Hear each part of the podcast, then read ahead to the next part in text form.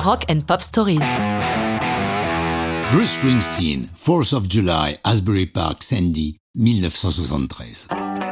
Le boss n'est pas natif d'Asbury Park, bien qu'il l'ait souvent évoqué et qu'il en fit le titre de son premier album, Greetings from Asbury Park, New Jersey.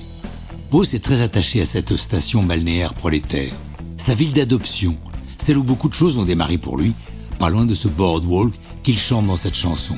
Un boardwalk, c'est comme les planches de Deauville, une longue promenade en bois le long du bord de mer. Si Asbury a été un endroit bourgeoisement fréquenté de la fin du 19e siècle jusqu'à la moitié du 20e, dans les années où Bruce arpente les planches, les choses se sont détériorées. En 70, des émeutes ont éclaté le 4 juillet, laissant plusieurs établissements du boardwalk en ruine.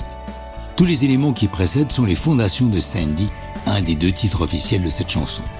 D'ailleurs, Diane Lozito, la girlfriend de Bruce à l'époque, lui fera une grosse crise de jalousie, se demandant bien qui est cette Sandy.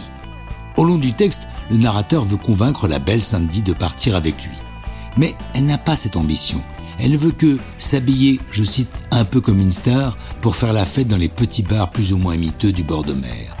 Au long du boardwalk, le héros de la chanson et Sandy croisent toutes sortes de personnages, comme Madame Mary, diseuse de bonne aventure, une des figures de la promenade qui a vraiment existé et tenu son temple de la connaissance durant 70 ans. Springsteen l'a d'ailleurs consulté lorsqu'il avait 17 ans et elle lui a affirmé qu'il connaîtrait le succès. Le boss ajoute avec humour que de toute façon elle prédisait la même chose à tous les musiciens. Mais Marie Castello était connue et charismatique. Sa boutique de prédiction a vu défiler Red Charles, Woody Allen et bien d'autres célébrités. Dans la majeure partie de Force of July Asbury Park, Sandy, Bruce murmure plus qu'il ne chante pour conférer de l'intimité à la chanson.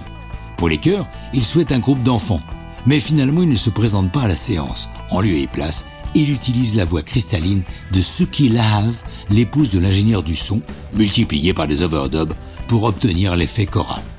Pour Bruce Force of July Asbury Park Sandy est, je cite, mon adieu à ma ville d'adoption et à la vie que j'ai menée jusqu'à ce que je commence à enregistrer. À noter que si vous achetez le coffret live 1975-1985, la version de Force of July Asbury Park Sandy incluse a quelques différences de texte dans le troisième couplet.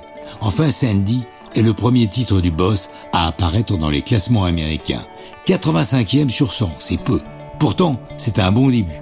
Et cela ne va plus jamais s'arrêter. Mais ça, c'est une autre longue histoire de rock'n'roll.